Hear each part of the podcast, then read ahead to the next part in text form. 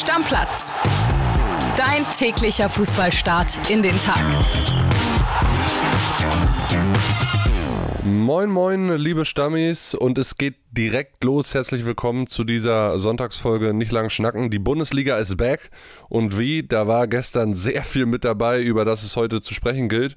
Und wir fangen an mit dem Topspiel des gestrigen Abends. Eintracht Frankfurt gegen den VfB Stuttgart. Da gab es schon Stress vorm Spiel zwischen Ordnern und den Ultras. Die Ordner mussten dann die Polizei verständigen. Dann war da noch Pfefferspray mit dabei. Dann sind die Ultras erstmal wieder raus aus dem Block, kamen nach und nach zurück, aber kein Support.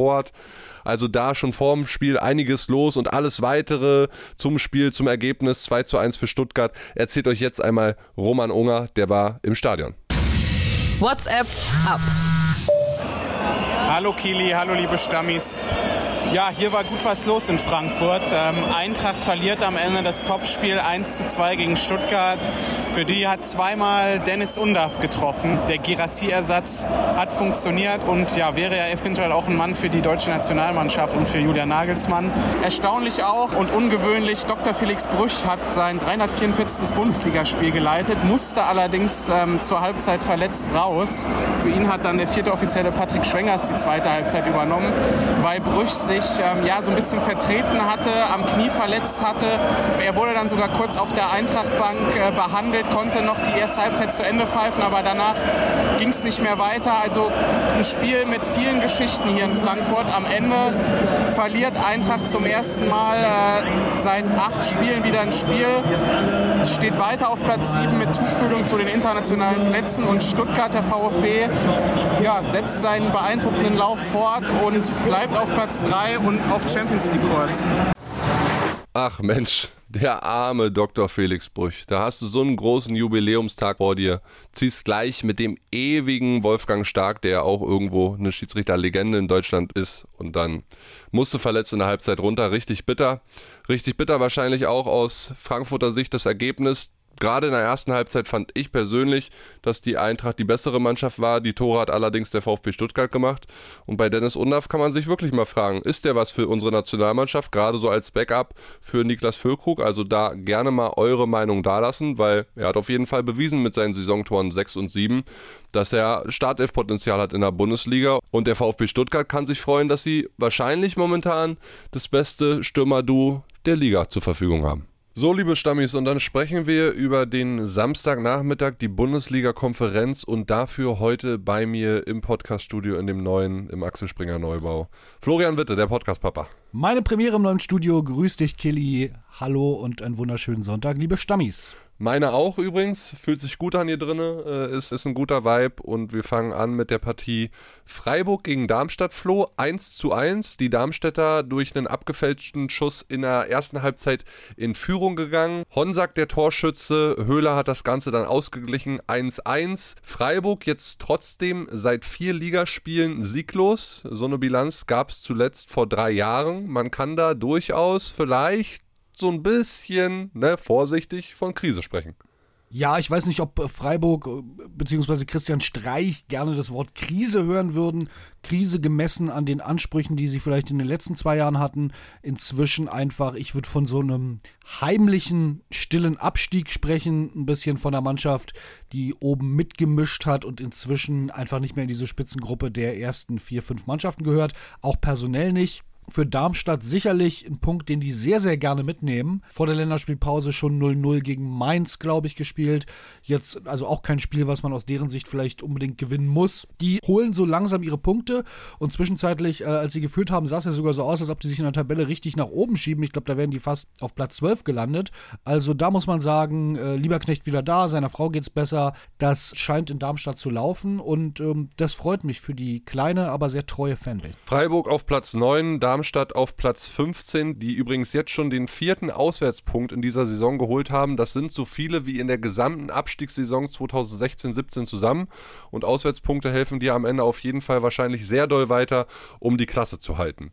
Dann weiter mit der Partie Wolfsburg gegen RB. Und da sind die Leipziger gestrauchelt. 2 zu 1 Niederlage bei den Wölfen.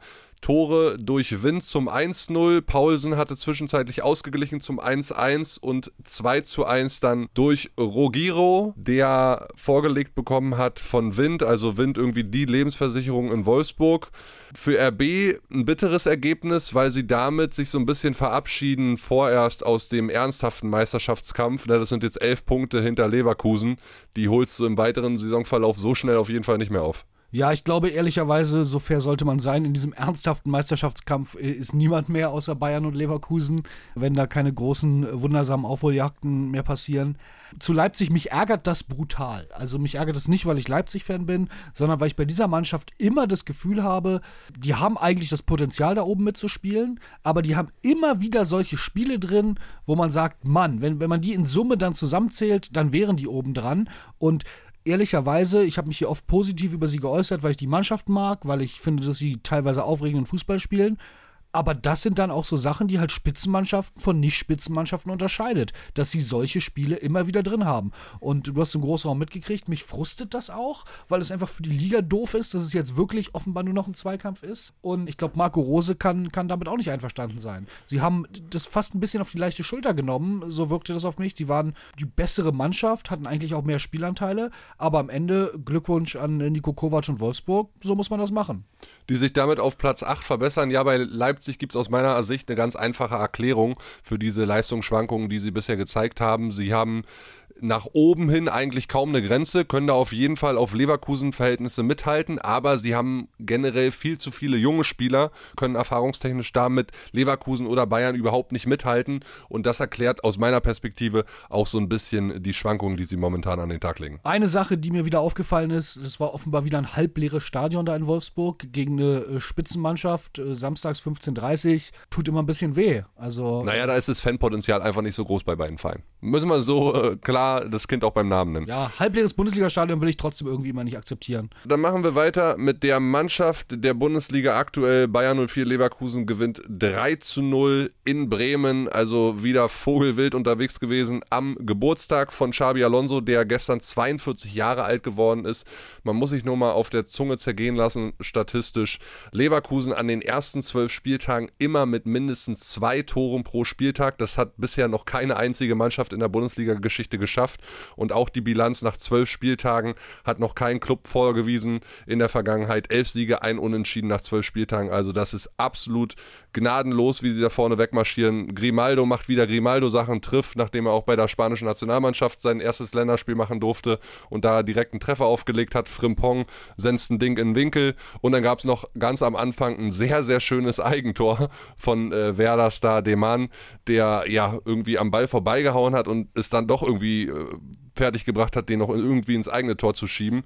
Also das war eine wilde Nummer, übrigens da auch aus Werder-Sicht und das wird André ärgern. Das 66. Eigentor in der Werder-Geschichte. Kein anderer Bundesliga-Club hat mehr. Ja, dieses Spiel ist schnell erzählt. Ne? Leverkusen ist momentan der absolute Wahnsinn. Na, ich glaube, die gesamte Bundesliga hofft ein bisschen auf den Afrika Cup. Also eine Länderspielpause konnte ihnen den Schwung jetzt nicht nehmen. Ich glaube, da wird es tatsächlich prekär, weil sie da Schlüsselspieler über eine längere Zeit ersetzen müssen die ausfallen werden. Ansonsten erinnert mich das Killy, diese Dynamik, die da langsam reinkommt bei Leverkusen, so ein bisschen an die BVB-Meisterjahre unter Klopp. Da hat man am Anfang auch nicht gedacht, da hat man gedacht, da spielt sich eine Mannschaft mit aufregendem Fußball in den Rausch, aber das wird am Ende nicht reichen. Da wurde der Vorsprung immer größer. Es sind jetzt zwei Punkte auf Bayern. Den Bayern ist immer eine Niederlage zuzutrauen. Sprich, das ist irgendwie, ähm, können ganz schnell fünf Punkte sein. Leverkusen wirkt unheimlich stabil. Also meine Meisterhoffnung für alle Leverkusen Leverkusen-Fans wird immer und immer größer. Am nächsten Spieltag geht es dann an einem Sonntag um 17.30 Uhr zu Hause gegen den BVB. Da bin ich sehr gespannt auf dieses Spiel. Ansonsten alles, was danach kommt, klar, Stuttgart auswärts ist jetzt auch nicht so easy, aber bis Jahresende, ich hatte das vor ein paar Wochen schon mal gesagt, ich glaube nicht, dass Leverkusen auch nur noch ein einziges Spiel verlieren wird in diesem Kalenderjahr. Was dann im neuen Jahr 2024 passiert, werden wir sehen. Dann kehren wir in unsere Bundeshauptstadt zurück, auch an dem Standort, wo wir den Podcast hier aufnehmen, nämlich nach Berlin und gehen in die alte Försterei zu Union gegen Augsburg. Nach Ende der Länderspielpause ja Union auch medial wirklich, ähm, ja, groß aufgefahren äh, die letzten Tage, zumindest alle Journalistenkollegen. Nach dem Trainerwechsel Urs Fischer ist weg. Das Interimsduo hat jetzt übernommen aus der U19 mit der Dame auf der Bank, unter anderem als Co-Trainerin. Am Ende ein 1 zu 1, ein sehr, sehr wichtiges 1 zu 1 aus meiner persönlichen Fanbrille betrachtet. Ich war sehr froh und habe sehr, sehr lange gelitten hier im, im Großraumbüro und als Volland das 1-1 gemacht hat, habe ich mich wirklich wahnsinnig gefreut. Union damit zumindest mal diese Niederlagenserie in der Bundesliga gestoppt, sonst wäre es die zehnte in Folge gewesen, was sie verloren hätten. Seit Darmstadt am zweiten Spieltag ja nicht mehr gewinnen können. Hab mich auch wieder ein bisschen geärgert über den Elfmeter am Anfang. Klar kann man drüber diskutieren, ist wahrscheinlich eher einer. Dimirovic macht ihn dann rein und Volland kommt dann zwei, drei Minuten vor Ende der regulären Spielzeit und macht es 1-1.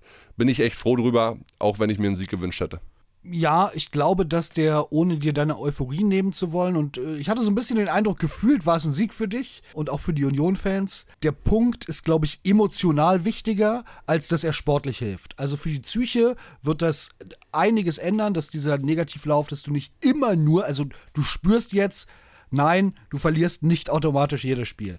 Auf der anderen Seite ist es halt nur ein Punkt. Du gibst die rote Laterne aber erstmal ab. Das macht auch psychisch was. Wenn man es mit Union hält, kann man ihnen nur die Daumen drücken, dass äh, sich das dann irgendwann auch in Dreier ummünzt, weil die wirst du brauchen, um da unten rauszukommen. Was mir zu Marie-Louise Ether aufgefallen ist, an der Seitenlinie, ich habe selten einen Co-Trainer gesehen, der so präsent war. Nun äh, ist das natürlich was Besonderes ob das noch was Besonderes sein muss oder nicht, weiß ich nicht. Auf jeden Fall gibt es das selten, darum war die Kamera so oft drauf. Aber die war sehr präsent und aktiv da an der Seitenlinie. Äh, ungewöhnlich äh, für, für einen Co-Trainer, muss man sagen. Habe ich sonst noch nicht so oft gesehen.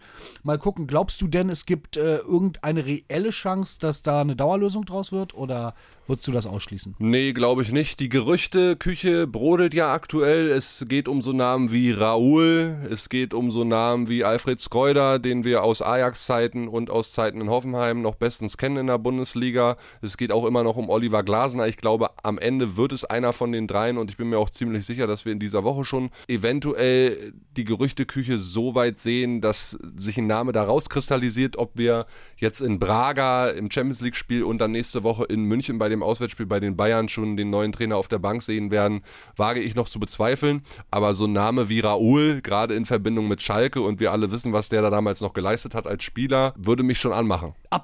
Bei Raoul hätte ich so ein bisschen die Sorge und die Angst, dass das nicht so der Union-Weg ist. Sagen wir so, wenn der erfolgreich wird mit Union, dann ist der ja ganz schnell irgendwie wieder weg. Dann bist du bei dem Xavi Alonso-Syndrom, wenn man es wenn, wenn so formulieren will, wo auch alle davon ausgehen, dass er nach diesem Jahr weg sein wird. Aber ich würde mich nie gegen äh, Weltstar-Glanz in der Hauptstadt wehren, von daher alles gut. Was mir im Spiel noch aufgefallen ist, ist, hast du äh, Finn Dahmen gesehen bei dem gehaltenen Elfmeter gegen euch? Ja, er hat erst Richtung Fans gegrinst, also auf der Waldseite, dann hat er nochmal den Knoche angegrinst, der dann den Elfmeter verschossen hat. Danach gab es auch noch ein Abseitstor, also Union hatte Möglichkeiten, um dieses Spiel Hätten gewinnen. Können. Ne? Jeden Fall. Andersrum, Augsburg hätte auch die Möglichkeit gehabt, war, glaube ich, so, was wir in der Konferenz mitbekommen haben. Ein sehr giftiges Spiel, viele Zweikämpfe, viele strittige Situationen, in die eine Richtung entschieden, mal in die andere Richtung. Von daher 1-1 geht am Ende schon okay. Und Finn Dahm, der kann ja noch so oft grinsen, wie er möchte. Am Ende hat er wieder ein Spiel gehabt, wo er wieder ein Gegentor kassiert hat. In seiner Karriere, in den Startelf-Spielen, in denen er im Tor gestanden hat, hat er immer ein Tor gefressen. Aber es scheint schon Taktik zu sein mit dem Grinsen. Das hat er äh, letzte Saison, ich glaube im Winter war es irgendwann noch für Mainz gegen Leverkusen auch gemacht. Da haben wir noch alle spekuliert. Ich kann mich erinnern, hat der gegrinst, weil das war so eine Phase, da hatte, glaube ich, Leverkusen sechs oder sieben der letzten acht Elfmeter nicht getroffen. Hat der deswegen gelacht? Nee, der scheint wirklich dieses Anlachen, das scheint Schützen aus dem Konzept zu bringen. Da guckt keiner fokussiert und grimmig, sondern der lacht dich an. Das ist, ich finde es nicht schlecht. Wir werden es mal weiter beobachten. Fand ich ein äh, sehr spannendes Detail. Ja, und Torwart muss ja auch alle Register ziehen. Ne? Mittlerweile ist er vom Regelwerk her so beschränkt, muss auf der Linie stehen bleiben. Ein Fuß muss immer drauf sein. Von daher ist Grinsen vielleicht dann einfach auch ein Mittel zum Zweck, um irgendwie Verunsicherung zu shiften. So, dann kommen wir zu dem Spiel, äh, was wirklich der Wahnsinn an diesem Nachmittag war. Es sind ja generell sehr, sehr viele Tore gefallen in der Nachmittagskonferenz. Borussia Dortmund gewinnt 4 zu 2 zu Hause gegen Gladbach nach einem 0 zu 2 Rückstand. Und bevor wir beide drüber sprechen, hören wir erstmal rein in die Sprachnachricht von unserem Kollegen Jörg Weiler, der war nämlich im Stadion dabei. Kilian, äh, da haben wir wirklich ein Leckerbissen hier im Signal Iduna Park gesehen. Borussia Dortmund zieht den Kopf gerade noch mal aus der Schlinge, gewinnt mit 4 zu 2 gegen Borussia Mönchengladbach. Dabei drohte die Stimmung im Signal Iduna Park schon komplett zu kippen. Denn die Gladbacher, die führten relativ schnell und relativ simpel mit 2 zu 0. Es gab erste Pfiffe von der Südtribüne, dann aber der Kraftakt von Borussia Dortmund mit drei schönen Supertoren herausgespielten Treffern von Sabitzer, Füllkrug und Gittens drehte man diese Partie.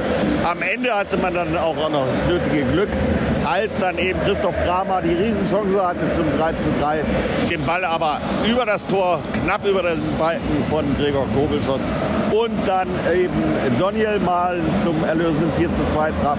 Wichtig für Borussia Dortmund, weil morgen ist die Mitgliederversammlung und wenn man da mit einer weiteren Niederlage im Gepäck angereist wäre, dann hätte es wohl möglich eine richtig schlechte Stimmung dort in der Halle gegeben, in der Westfalenhalle.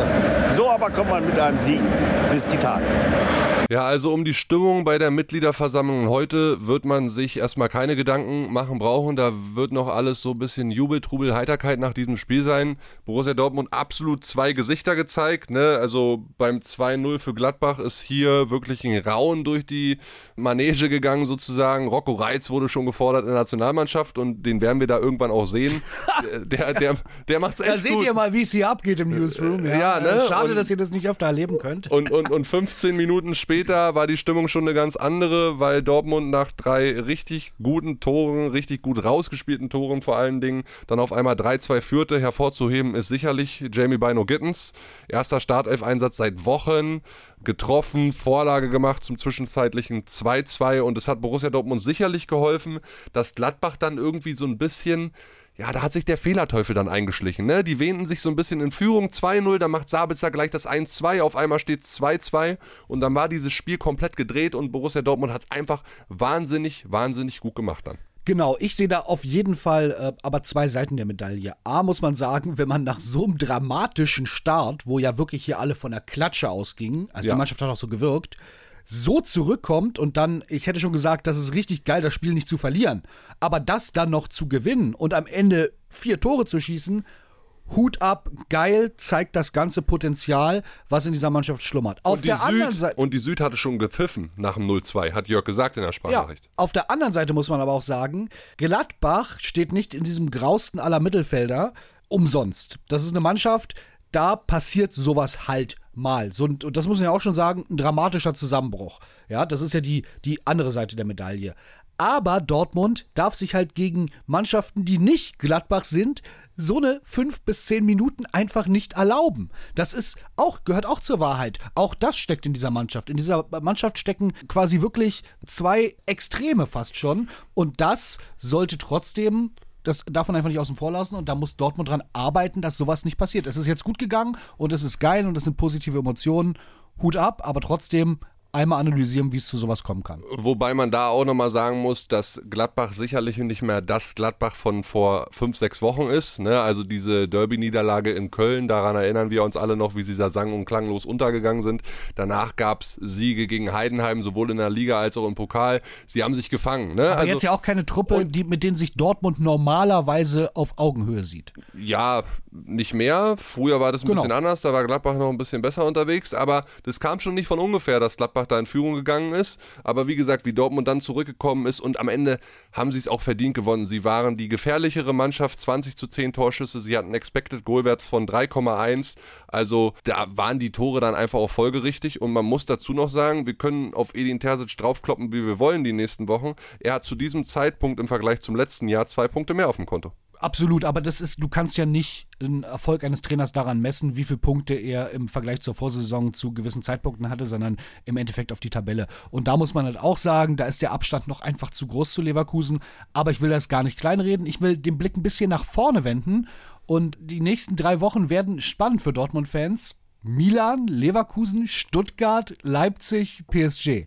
Das sind die nächsten Gegner bis äh, einschließlich 13. Dezember für Dortmund. Und ich glaube, nach diesen drei Wochen, äh, nach diesen fünf Spielen, werden wir viel, viel mehr wissen, wie real oder wie nicht real Borussia Dortmund dieses Jahr ist. Heute wird sich wahrscheinlich auch nochmal einiges rauskristallisieren, eventuell bei der Mitgliederversammlung. Man hörte ja auch über den Sportbildbericht am letzten Mittwoch vom Kollegen Max Wessing und Yannick Hüber, dass es Risse in der Führung Führungsetage gibt zwischen Aki, Terzic und Kehl. Da geht es vor allen Dingen um das Verhältnis zwischen Terzic und Kehl. Mal gucken, ob Meinst da du, die werden sich zoffen öffentlich? Ich glaube, Nein, die das glaube ich nicht. eine Wagenburg-Mentalität. Aki Watzke kann natürlich jetzt mit breiter Brust nach so einem geilen Spiel. Also ich glaube, da wird es viele positive Nachrichten geben, kämpferische Auftritte. Jetzt erst recht, wir sind noch wer. Ich bin gespannt immer toll, wenn Watzke spricht äh, auf so einer großen Bühne. Hat so oder so Symbolcharakter, Genau. egal in welche Richtung es geht. Dann heute die Partien, die noch anstehen. Heidenheim gegen Bochum und Hoffenheim gegen Mainz. Würde ich sagen, äh, Dafür für sind Sonntagsspiele erfunden worden, oder? Naja, würde ich sagen, für drei Mannschaften auf jeden Fall wichtige Spiele im Kampf um den Klassenerhalt. Werden wir auch drauf gucken. Kurzer Blick noch international. Manchester City gegen Liverpool 1 zu 1. Ich habe große Teile des Spiels gesehen. Haaland 50. Tor im 48. Premier League Spiel. Wahnsinnige Statistik. Liverpool hat aber immerhin noch einen Punkt am Ende geholt, wobei sie sich am Ende wahrscheinlich auch fragen, wie sie es noch gemacht haben. Man City hätte zur Halbzeit vielleicht schon 3-4-0 führen müssen. Nach Schlusspfiff gab es noch eine kleine Auseinandersetzung zwischen Darwin Nunez und äh, Pep Guardiola. Kloppo ist dazwischen gegangen. Hat die nun ganze- jetzt richtig zurückgehalten, ne? ja, hat die ganze Voller Situation dann ja. so ein bisschen beruhigt. City jetzt weiter, ein Punkt vor Liverpool in England, alles wahnsinnig spannend. Und den Rest international und zweite Liga, gestern Abend ja auch das große Spiel Fortuna Düsseldorf gegen Schalke 04. Da gucken wir alle wie gewohnt morgen in der Montagsepisode drauf, liebe Freunde. Dann würde ich sagen, Deckel drauf für heute. Vielen Dank, Flo. Und äh, wir blicken auf eine spannende Woche. Es ist wieder Bundesliga-Geschäft, keine Nationalmannschaft mehr. Tut uns, glaube ich, allen ganz gut. Ciao, ciao. Macht's gut, Deckel drauf, tschüss. Stammplatz. Dein täglicher Fußballstart in den Tag.